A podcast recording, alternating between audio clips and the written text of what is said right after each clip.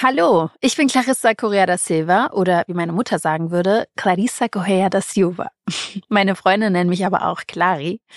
Ich bin vor allem die neue hinter Mikrofon beim Vital Gesundheitspodcast und freue mich riesig über diese neue Aufgabe, freue mich riesig über alle Expertinnen und Experten, die ich kennenlernen darf und natürlich auch auf die spannenden Interviews und Gespräche zu den Themen, die dafür sorgen, dass es dir gut geht. Und vor allem freue ich mich auf euch. Hallo und herzlich willkommen zum Vital Gesundheitspodcast. Hier dreht sich alles um dein Wohlsein. Wir sprechen mit denen, die sich auskennen in allen Fachrichtungen. Über Vorsorge, Behandlungsmöglichkeiten, gesunde Ernährung und Bewegung. Und um alles, was dir gut tut und zu einem besseren Lebensgefühl verhilft. Hallo zu einer neuen Folge von Vital, dem Gesundheitspodcast. Heute freue ich mich besonders über meinen Gast Franka Ceruti. Sie ist Psychotherapeutin, Speakerin, Coach und Trainerin und ist mir jetzt hier zugeschaltet aus dem Niederrhein. Hallo Franka, schön, dass du da bist. Hallo Clarissa, vielen Dank für die Einladung. Sehr, sehr gerne.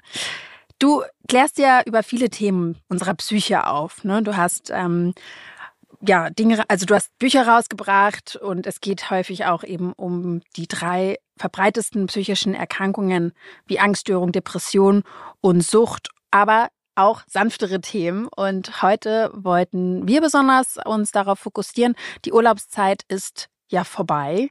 Die langen Sommerferien, der schöne Sommerurlaub vielleicht ähm, liegt auch schon ein Weilchen zurück.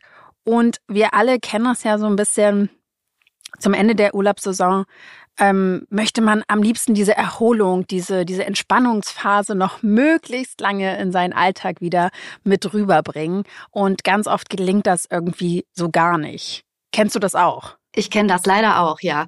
Also dieses Gefühl, dass man aus dem Urlaub zurückkommt und im Grunde fühlt man sich nach einer Woche so, als wäre man nie weg gewesen. Das ja. ist immer so eine riesige Enttäuschung, finde ich. Ich weiß nicht, ob, ob das jedem so vertraut ist, aber dass man denkt, ach, eigentlich möchte ich direkt schon wieder weg. Ja, das kenne ich auch gut.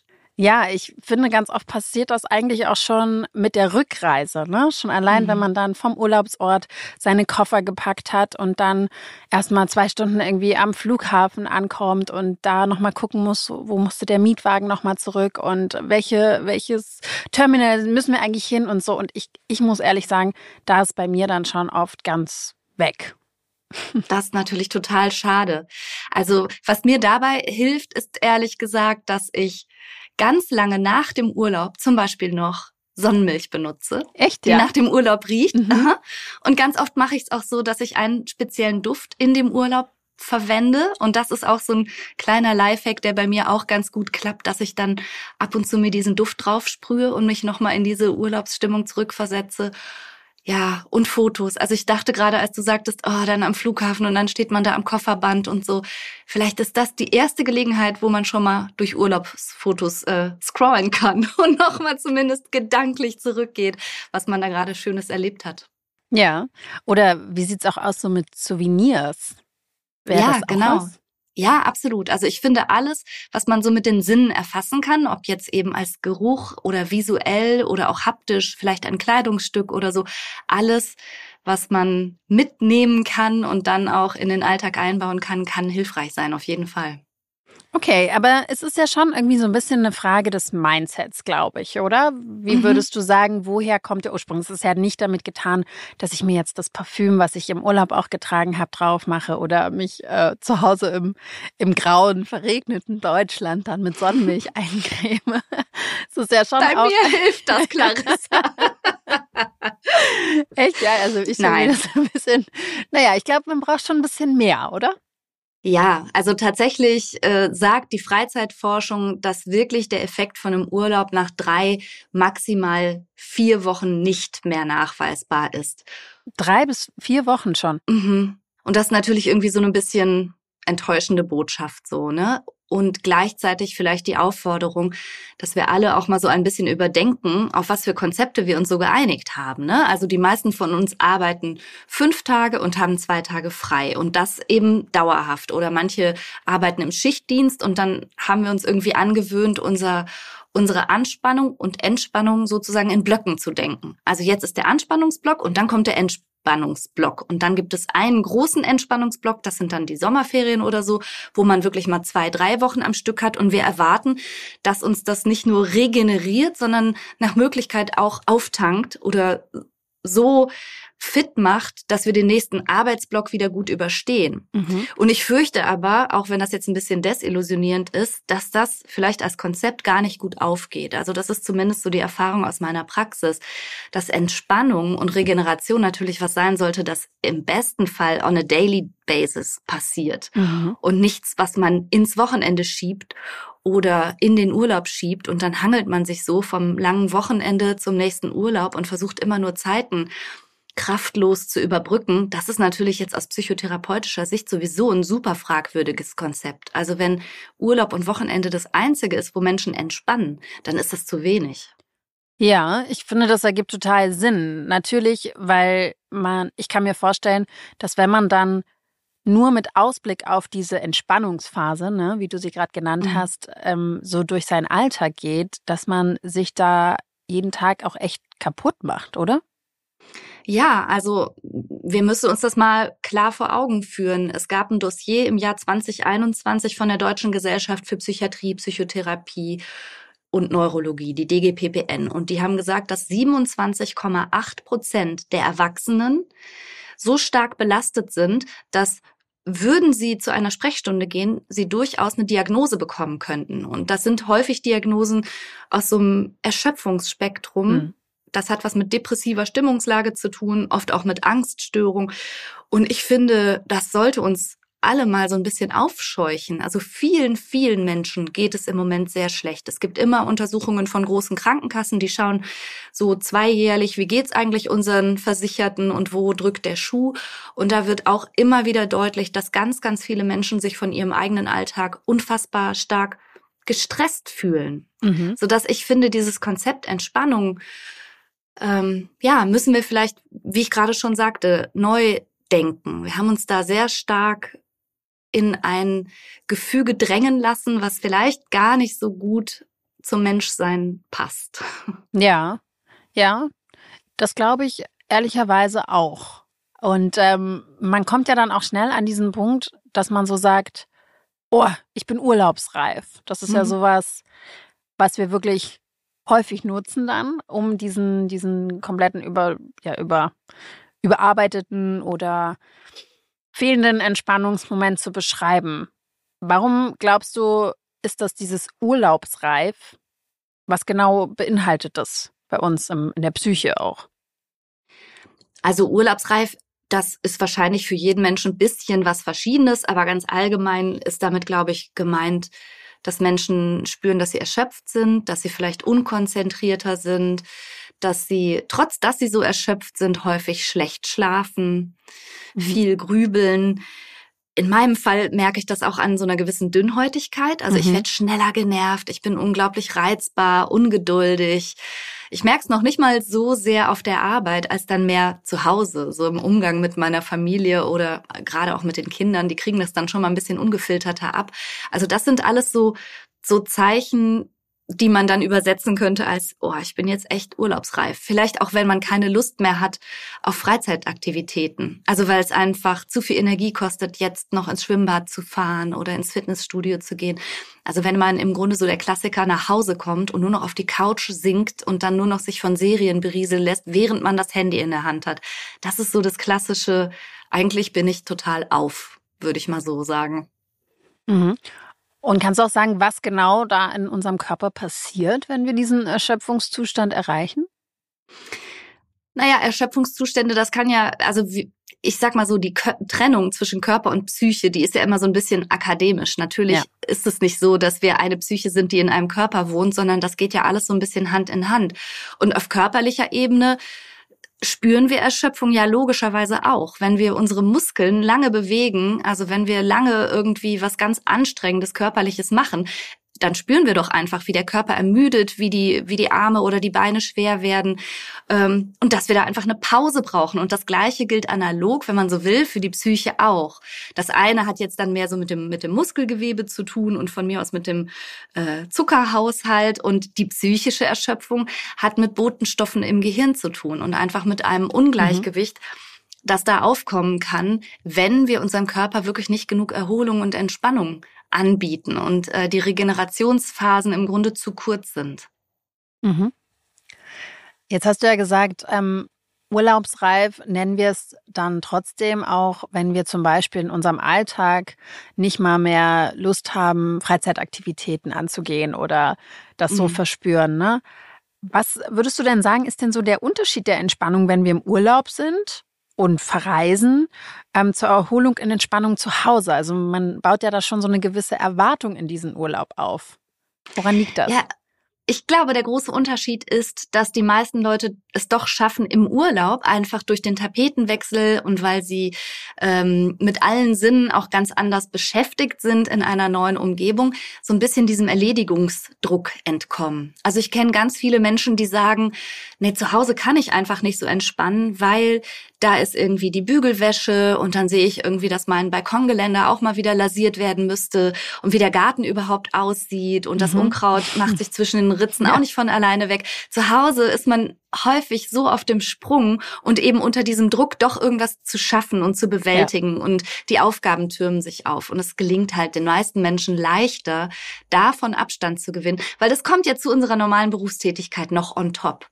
Es ist ja nicht so, dass wir zur Arbeit gehen und dann kommen wir nach Hause und das ist alles erledigt, sondern zu Hause treten wir ja nur ein in ein neues Feld, wo sich auch ganz viele Erwartungen auftun, die wir bewältigen müssen. Und ich glaube, das ist das Geheimnis an wirklich wegfahren und im Urlaub sein. Und das ist auch ganz egal, ob das auf dem Campingplatz ist oder im Hotel. Wenn man woanders ist, kann man diesen Erledigungsdruck einfach mal ein bisschen abstreifen. Ja, das kann ich auf jeden Fall total bestätigen, ne? dass man ähm, zu Hause schnell das Gefühl so bekommt, uh, jetzt habe ich ja irgendwie eine Lücke, jetzt habe ich gerade Zeit und ähm, man dann eher sagt so, okay, dann mache ich jetzt noch die Wäsche oder dann äh, räume ich jetzt, jetzt mal den Keller entrümpeln. Ja, genau. Mensch, jetzt mal den Keller entrümpeln. Genau, und dass das dann am Ende ja eigentlich auch nur wieder ein zusätzlicher Stress sein kann.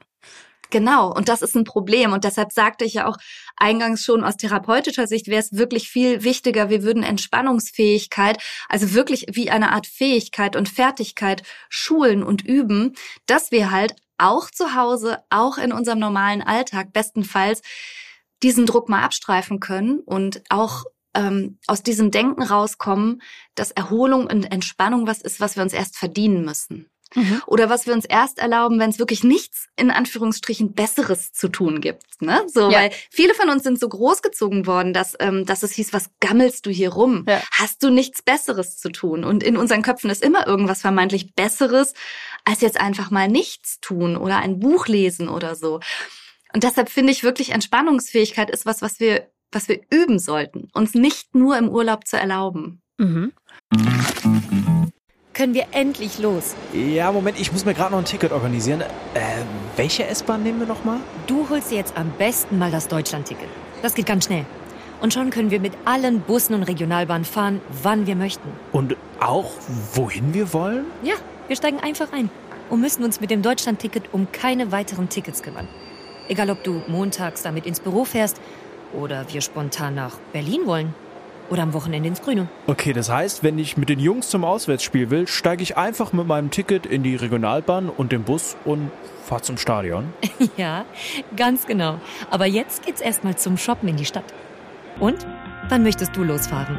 Jetzt informieren unter bahn.de slash Deutschlandticket. Gut, dass du es ansprichst. Ähm, wie können wir es denn üben?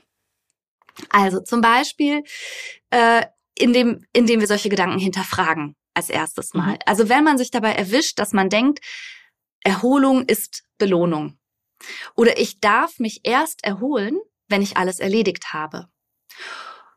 Oder ich darf mich erst erholen, wenn ich wirklich schon total kaputt bin und eben alle mhm. Zeichen von Urlaubsreife zeige. Das sind alles so Glaubenssätze. Nur wenn man die glaubt oder auch wenn man sie schon lange glaubt, sind sie ja nicht wahr. Und da einfach mal so die eigenen Überzeugungen hinterfragen und die zum Beispiel verändern in Richtung, eigentlich ist gesund eine Balance zwischen Anspannung und Entspannung. Und mhm. Entspannung ist mindestens genauso viel wert. Und es ist eben keine Belohnung für die vorherige Arbeit, sondern eine Grundvoraussetzung, um weiterhin überhaupt leistungsfähig zu bleiben und zwar dauerhaft. Also letztlich geht es darum tatsächlich, dass das Denken über Entspannung mal zu ergründen. Und dann ist es tatsächlich auch mehr, als mal in die Badewanne zu hopsen und währenddessen aber schon wieder im Kopf durchzurattern, was ich als nächstes noch zu tun habe, sondern wirklich dem Gehirn auch öfter mal eine richtige Auszeit zu gönnen, zum Beispiel durch Achtsamkeit. Mhm. Zum Beispiel durch Achtsamkeit. Das würde mich persönlich auch nochmal interessieren, ob du da wirklich auch nochmal so ein paar praktische Tipps hast, weil wenn ich jetzt, also ich persönlich muss zugeben, ich kann mich schon entspannen, ich kann schon irgendwie mich auf die Couch legen, aber mir fällt es wahnsinnig schwer, dann während ich da entspanne, nicht darüber nachzudenken, was, was ich eigentlich noch zu tun habe. Mhm. Und, ähm, und das, das führt ja dann letztendlich auch wieder zu Stress. Genau. Also man ja. fühlt sich dann gestresst, weil man sich entspannt. Ähm, mhm. Und genau, also da würde mich schon interessieren, gibt es da wirklich was Praktisches, was ich, was ich tun kann, wenn ich merke, dieser Gedanke beschleicht mich? Also mein Freund lacht auch immer, weil ich immer gesagt habe, so ich komme in Urlaub und dann mache ich Schnips und dann bin ich irgendwie ausgeschaltet. Ganz so ist es natürlich nicht. Ich glaube, man schafft es schon irgendwie im Hier und Jetzt zu sein, aber ich habe das dann auch irgendwann hinterfragt und dachte so, naja gut, was schon passiert ist, ist dann, dass ich in der Zeit, in meiner freien Zeit, in meiner Entspannungszeit, ähm, entspannter darüber nachdenke, was ich denn danach mache. Und das ist ja aber eigentlich eigentlich auch so ein bisschen so eine Lüge an sich selber, ne? dass man das jetzt als ja, Entspannung ein bisschen, bezeichnet. Ein bisschen schon. Und andererseits, Clarissa, bist du damit natürlich überhaupt gar nicht allein, sondern die allermeisten Menschen, die ich kenne, fangen bereits morgens unter der Dusche, da haben die noch keinen Kaffee getrunken, stehen die unter der Dusche und fangen schon an, den Tag zu planen und fragen sich mhm. so, was muss ich heute Vormittag machen? Und ja. während sie den Vormittag bewältigen, fragen sie sich aber in Gedanken schon, und was mache ich heute Nachmittag? Und dann ist der Nachmittag gekommen, dann geht die Abendplanung im Kopf schon los. Man ist irgendwie im Kopf immer schon so einen Schritt voraus. Mhm im Vergleich zu dem, was eigentlich jetzt gerade ist. Und ein Leitsatz, den ich in meiner Praxis meinen Patientinnen und Patienten auch gerne mitgebe, ist, pass auf, dass dein Kopf da ist, wo auch deine Füße sind. Das mhm. bedeutet Achtsamkeit, ja. dass du viel mehr darüber nachdenkst, was hier und jetzt gerade ist und nicht da und dort. Oder morgen oder übermorgen. Oder vorgestern oder sonst wo. Wir sind mit unseren Gedanken so oft nicht da, wo wir gerade eigentlich sind. Und mhm. wir sind auch nicht fokussiert auf das, was jetzt gerade da dran ist, sondern wir glitschen im Kopf immer wieder weg. Und vor allen Dingen, so kenne ich es zumindest von meinen Patientinnen und Patienten, häufig zu den Dingen, die auch noch als Belastung kommen, die auch noch als Aufgabe warten. Die ungemütlichen Sachen, die unschönen Situationen, die gehen uns ja vor allen Dingen im Kopf herum, so vorausplanend mhm. in Anführungsstrichen. Und meine Lieblingsachtsamkeitsübung, um das so ein bisschen zu stoppen, ist, dass man sich erstmal gut beobachtet, wie denke ich eigentlich gerade. Es ist inhaltlich gar nicht so wichtig, worüber, sondern bin ich gerade im Hier und Jetzt oder bin ich mal wieder da und dort und sonst wo in Gedanken? Und die mhm. zu bündeln und ich mache ganz oft, also das ist jetzt ungelogen, bestimmt zehnmal am Tag, dass ich mir selber sage, ich jetzt hier und einfach mal auf okay. mich wirken lasse. Ja was mache ich gerade, wo bin ich gerade, was sehe, höre, rieche, schmecke ich gerade, jetzt und hier, um meinem Gehirn auch mal so eine Sekunde Pause zu geben und meinem armen, geforderten Gehirn auch zu erlauben, einfach mal wahrzunehmen, ach guck, jetzt ist gerade eigentlich gar nichts los, ich habe Pause. Oder ich bin gerade äh, in der Kantine, ich esse gerade was und sich mal nur mit dem zu befassen, was wirklich hier und jetzt ist. Mhm. Das ist glaube ich, wirklich ein Trick, aber den muss man ein bisschen üben. Mhm. Und ich muss so ein bisschen kritisch hinterfragen, ob man das auch wirklich immer machen kann, ne? Weil oftmals sind ja dann im Alltag diese Entspannungsmomente auch, auch wieder, naja, gezählt, ne? Also sage ich mal, man kann im Hier und Jetzt sein, aber man muss ja trotzdem dann vielleicht wissen, oh, um 14 Uhr habe ich aber noch einen Arzttermin. Das heißt, ich muss um weiß ich nicht, 13.40 Uhr hier los. Also. Ja, aber das reicht theoretisch, wenn du das um 13.35 Uhr das erste Mal bedenkst. Dann bist du immer noch pünktlich. Du musst nicht um 8, ab 8 Uhr morgens mhm. diesen Ball, ich stelle mir das manchmal vor wie so Jonglierbälle. Und das ist einer davon. Und du hast den seit deinem Aufwachen schon im Kopf und hältst den die ganze Zeit in der Luft. Oh, heute Nachmittag. Oh, heute Nachmittag. Mhm. Ach ja, und heute Nachmittag. Und ja. nächste Woche. Und in drei Wochen habe ich auch einen Zahnarzttermin. Das sind so unnötige Bälle, die du so in der Luft hältst. Theoretisch, du hast ja einen Kalender. Also es reicht ja, wenn du morgens reinschaust in deinen Kalender, einmal kurz checkst, was sind die Termine des Tages und dich jeweils dann mit dem befasst, was jetzt dran ist. Aber die meisten Leute machen es nicht. Mhm. Ja, ja, das stimmt. Das ist sehr gut. Warum glaubst du, machen das die meisten Leute nicht? Es ist ja ich doch glaub, einfach stark verbreitet. Ich glaube, dass wir tatsächlich auch hat das natürlich mit unserer Erziehung ein Stück weit zu tun. Kinder zum Beispiel sind ganz anders. Die sind ganz im Hier und Jetzt, die mhm. sind im Moment, die spielen, die gehen da ganz drin auf. Und dann kommen wir als Erwachsene daher mit so Botschaften wie erstens, hast du nichts Besseres zu tun? Mhm. Zweitens, hast du schon an morgen gedacht? Hast du deine Turnsachen gepackt? Und mhm. übermorgen ist ein Vokabeltest und nächste Woche schreibst du deine Lateinarbeit. Wir sind ja diejenigen, die Kinder, die das noch können, da rausreißen und denen beibringen, immer schon an den nächsten stressigen Moment und den übernächsten stressigen Moment zu denken.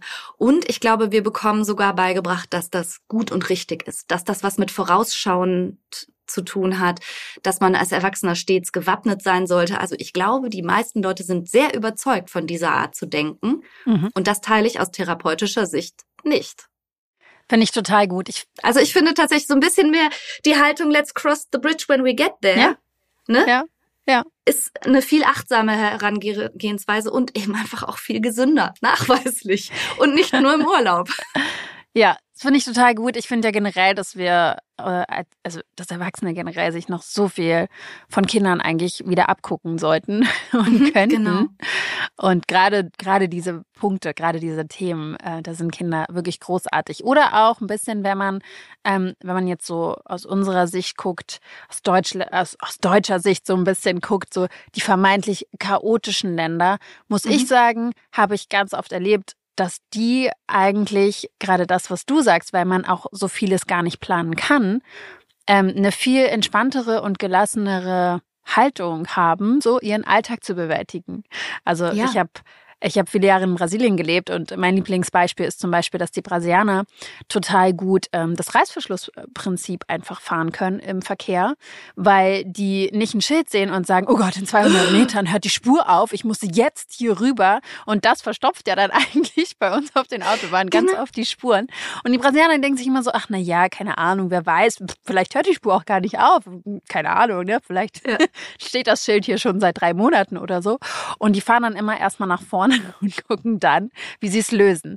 Also es ist jetzt nur so als ne, Sinnbild ich gemeint, ein super dass wir das vielleicht. Ich finde es ein super Beispiel. Und jetzt stell dir vor, das wäre noch krasser und du würdest schon morgens unter der Dusche anfangen, über die Baustellen ja. nachzudenken, die dir begegnen könnten. Ja. Ne? Also das, das ist ja noch absurder, aber das ist das, was viele Leute letztlich tun. Ja. Und der Punkt ist ja aber eben, dass wenn wir sehr intensiv über Dinge nachdenken, entfaltet das in unserem Körper Wirkung, nämlich unter anderem Stress und Anspannung. Mhm. Und wir haben schon genug Stress und Anspannung mit dem, was wirklich ist. Letztlich kommt dann die Anspannung, die wir selber kreieren, indem wir dauernd über Dinge nachdenken, die in der Zukunft sein werden, irgendwann mal waren oder passieren könnten. Das kommt noch als Stress obendrauf. Mhm. Und das sind, glaube ich, alles Sachen, die Leute im Urlaub so ein bisschen sich erlauben zu lassen. Also da lassen sie auch mal fünfe gerade sein, lassen sich so ein bisschen durch den Tag treiben, ja. schauen mal, was so kommt, sind genussfähiger, auch viel achtsamer bei mhm. dem, was ihnen so passiert und begegnet. Aber ich finde es eigentlich, eigentlich schade, dass das nur im Urlaub passiert. Ja, ich glaube, es kommt dann eben auch oft davon, dass man sich so denkt, okay, im Urlaub, ich bin jetzt hier vielleicht nur einmal. Ne? Mhm. Das ist, glaube ich, oft so ein Gedanke, der viele dann da treibt, zu sagen, okay, ich muss das jetzt ganz bewusst wahrnehmen. Oder ich nehme jetzt doch nochmal die Zeit und sitz hier einfach zehn Minuten und genieß das, weil wer weiß, wann ich hier mal wieder herkomme. So, ich glaube, mhm. das ist, glaube ich, so der Unterschied. Und die Frage ist jetzt wirklich, wie schaffe ich das zu konservieren? Also wie schaffe ich diese Erholung in meinen Alltag zu konservieren? Also, wie gesagt, ich hatte ja ganz am Anfang schon gesagt, was bei mir ganz gut klappt, Düfte, Bilder abends vor dem Einschlafen, anstatt äh, irgendwie noch irgendwelche brutalen Serien zu gucken, scroll ich wirklich lieber durch meine Handybilder und ja. freue mich an dem, was wir für schöne Momente dort hatten oder so. Das kann man machen, aber die Wahrheit ist auch, es lässt sich eben nicht ewig konservieren. Mhm.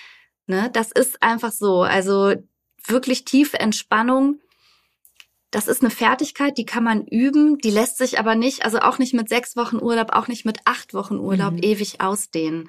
Das ist einfach so, sondern man muss immer wieder neu dafür sorgen, dass man entspannt, dass man runterkommt, dass man auftankt. Das ist einfach immer wieder neu, die Aufgabe. Mhm. Und ich glaube, das ist auch ganz, so das ganz Wichtige, was du gerade gesagt hast. Ne? Man darf natürlich auch nicht die Erwartung haben, das ist jetzt der Urlaub, mein Jahresurlaub und der erholt mich für ein komplettes Jahr oder so. Das ist, glaube ich, mhm. wirklich Quatsch und damit ähm, burnt man sich dann irgendwann nur aus. Das kann ich mir so auch es. gut vorstellen. Ja. So ist es. Und früher hieß es ja immer, so man braucht mindestens zwei, besser drei Wochen. Und die Leute hatten, glaube ich, aber dann entsprechend genau die Erwartung, wie du es gerade gesagt hast. So, das muss dann auch reichen. Und da musst du das ganze Jahr wieder schaffen. Ähm, inzwischen gibt es auch Befunde, die zeigen, dass lieber öfter mal eine kürzere Auszeit auch super hilfreich sein kann. Und dann gibt es aber wieder Studien, die sagen, ja, aber die Leute, die immer nur kurze Auszeiten machen, sind auch die, die generell überarbeiten, also so viel zu viel arbeiten. Mhm. Denen wäre vielleicht dann doch wiederum mit einem langen Urlaub mehr geholfen. Das muss man vielleicht ein bisschen ausprobieren. Aber ganz grundsätzlich ist Urlaub was Wichtiges aber er sollte nicht die einzige Quelle für Erholung sein. Mhm.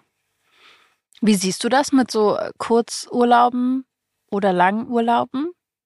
Also ich ähm, bin ja schon lange selbstständig jetzt und zum Glück, weil ich tatsächlich mit so klassischen Urlaubsregeln eher nicht so gut zurechtgekommen bin.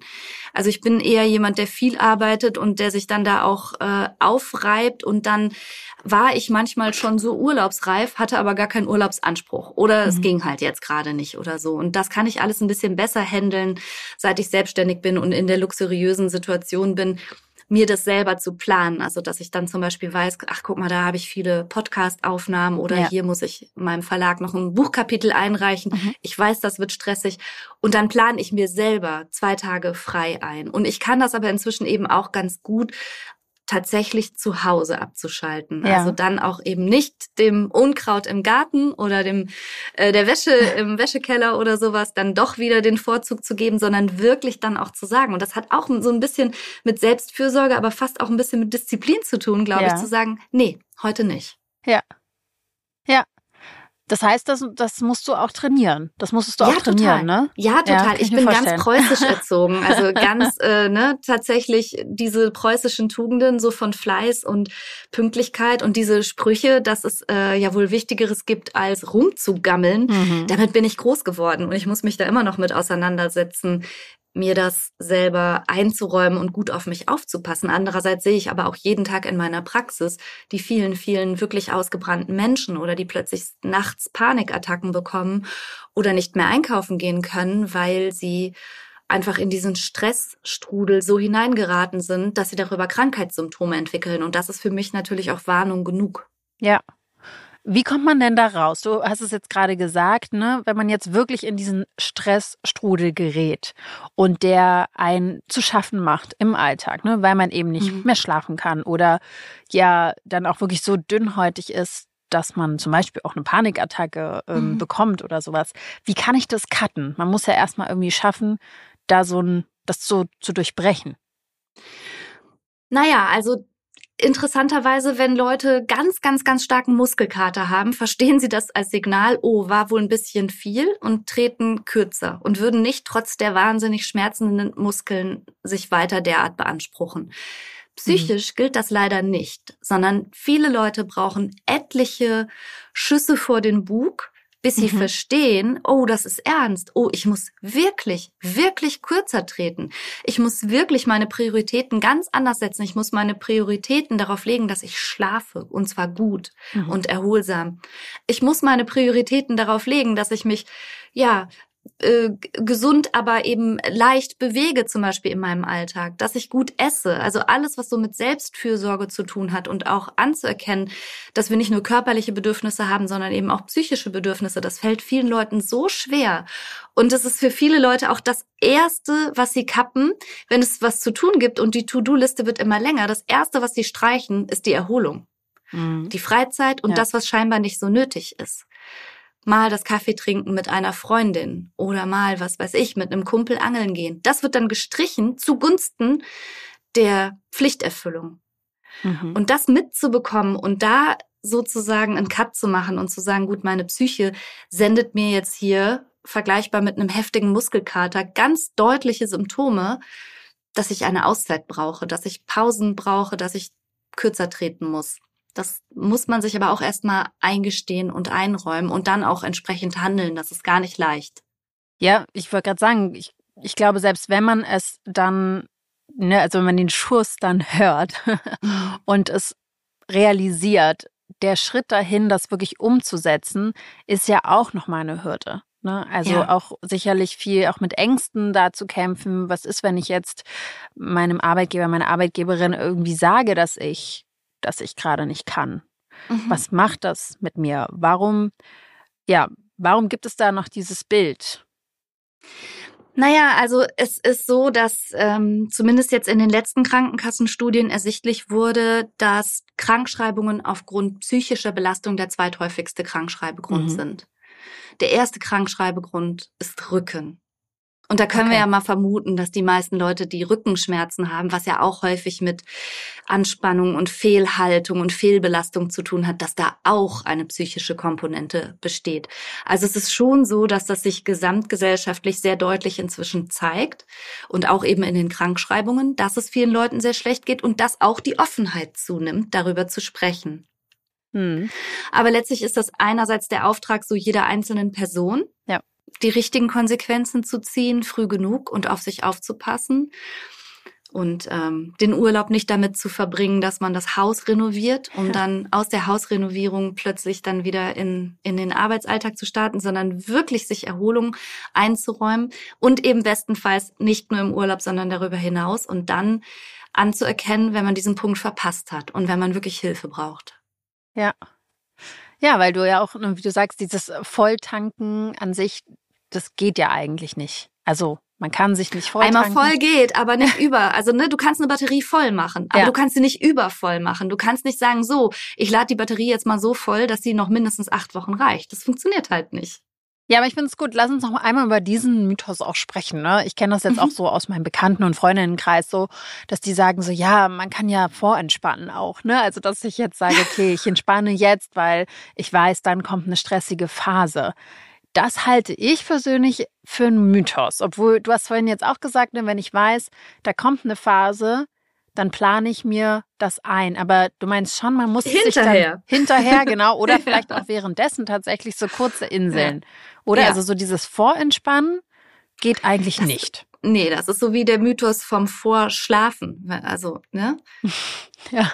Leider nein, leider gar nicht. Also eine Batterie kannst du auch nicht, weil du sie äh, besonders gedenkst zu beanspruchen, auf 120 Prozent aufladen. Also, ne? da, die leert sich so oder so. Und zwar, äh, kann, du kannst sie nicht voller machen. Also du kannst deinen Erholungsspeicher nicht noch voller machen. Was du machen kannst, ist eben, dass du dich ganz grundsätzlich in Entspannungsfähigkeit übst oder so wie du gerade gesagt hast, Clarissa, dass du im Urlaub so Klick, einen Schalter umlegst und dann ist Entspannung da. Das ist super, aber das können ja ganz viele Leute gar nicht. Ganz viele Leute haben das Gefühl, ich brauche mal mindestens eine Woche, um überhaupt runterzukommen, abzuschalten, um die arbeits- und stressbezogenen Gedanken mal so ein bisschen in den Hintergrund zu kriegen und so. Und das ist auch eine Fähigkeit, die man trainieren kann. Also wirklich zu sagen, so, jetzt und hier erlaube ich mir Freizeit. Das kann man alles üben. Aber vorentspannen, hm. Ja. Das heißt, üben. Wie kann ich es üben? Du sagst, du selber, ne, sagst ja ähm, dir mehrfach am Tag, was ich gut finde. Ich werde das auf jeden Fall mal übernehmen und mindestens dreimal am Tag versuchen zu sagen, jetzt hier ich und jetzt, jetzt hier, ich genau. Jetzt hier. Okay, ich jetzt hier. Ähm, was gibt es noch? Also eine weitere Lieblingsübung von mir die ich mhm. wirklich hilfreich finde. Das ist ein Satz, der besteht aus fünf Worten. Und ich sage meinen Patientinnen und Patienten immer, den gebe ich ihnen an die Hand, weil man den wirklich so Finger für Finger abzählen kann. Ja, ja, und, gut. Ne? Mhm. Und der Satz lautet, kann ich das jetzt lösen? Ah, kann und du beobachtest dich, ja. mhm. genau, du beobachtest dich, worüber denke ich gerade nach, was denke ich gerade, wie intensiv belastet mich das. Also du ertappst dich dabei, oh, ich bin gerade wieder in irgendeiner unangenehmen Grübelspirale oder ich denke über irgendwas nach, was morgen bei der Arbeit ist oder ich denke über einen Termin nächste Woche nach oder oder. Und dann gehst du diesen Satz durch und du kannst ihn ja immer anders betonen.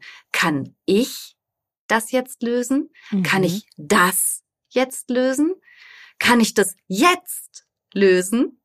Oder kann ich es überhaupt lösen? Mhm. Oder ist es ein total ausgedachtes Problem. Und je nachdem, wie du diesen, diesen Satz betonst, kommst du vielleicht dahinter, nö, jetzt kann ich da gar nichts dran machen. Oder ich bin gar nicht die Person, die an diesem Problem etwas ausrichten mhm. kann. Oder das Problem liegt noch gar nicht auf dem Tisch. Ich habe es mir gerade ausgedacht. Deshalb kann ich es jetzt auch nicht lösen. Also mit diesem Satz kann ich das jetzt lösen. Gelingt es vielen Leuten ganz gut, indem sie nämlich dann merken, äh, nö, gar nicht. Ja. da auszusteigen. Und wenn ja, auch gut. Wenn es was gibt, was du jetzt tun kannst, in diesem Moment, ja, dann tu's.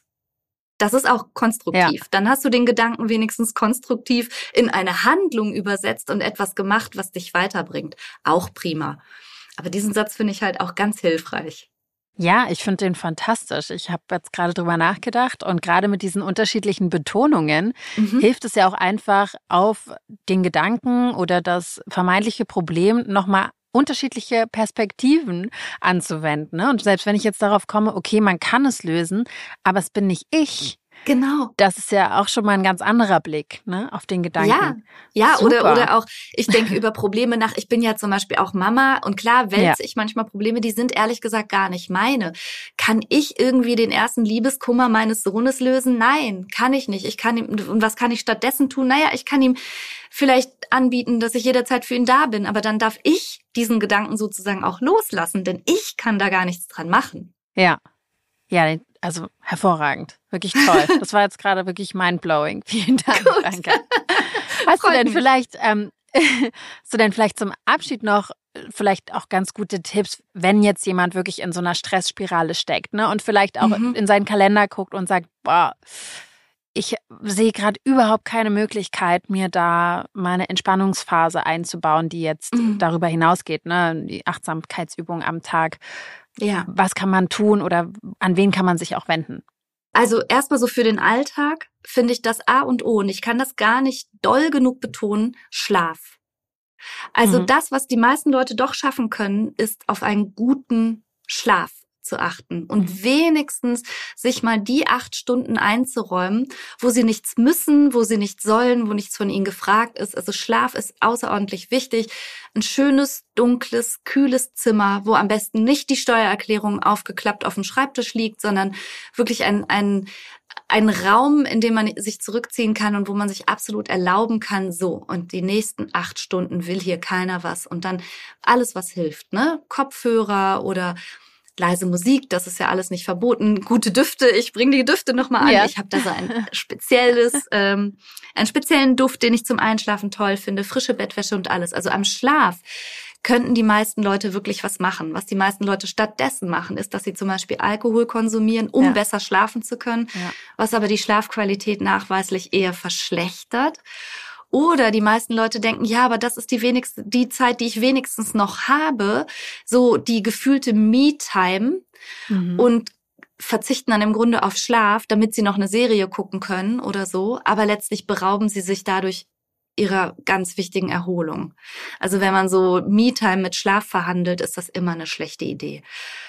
Und wir wissen auch, dass Schlafqualität mit ganz vielen psychischen Erkrankungen hoch assoziiert ist. Also es gibt zum Beispiel Antidepressiva, deren Wirkung im Wesentlichen darauf beruht, dass es eigentlich den Leuten hilft, wieder zu schlafen. Und das ja lindert die depressive Verstimmung. Also Schlaf ist super wichtig. Und wenn man merkt, ich kann mir selber da gar nicht mehr raushelfen, dann gibt es natürlich auch psychotherapeutische Praxen oder der erste Ansprechpartner ist auch immer die Hausärztin oder der Hausarzt, äh, die schon mal eine grobe Einschätzung geben können, ob hier vielleicht jetzt doch auch schon diagnostisch naja, von einer psychischen Erkrankung auszugehen ist, im Sinne von einer Depression, einer Angststörung oder so etwas. Mhm. Aber das ist auf jeden Fall nochmal ein äh, sehr guter Tipp, ähm, gerade auch mit dem Me-Time und Schlafverhandeln, weil ich glaube, das passiert ganz oft. Mhm. Ganz, ganz oft in stressigem Alltag. Und Schlaf muss man dann am Ende auch als Me-Time sehen. Wenn man so will, ja, genau. Und mhm. darüber hinaus wäre es natürlich ideal, wenn man noch ein bisschen Me-Time wach hätte. ja, das stimmt. Und das ist das, was ich meinte mit dem Auftrag, den wir alle haben.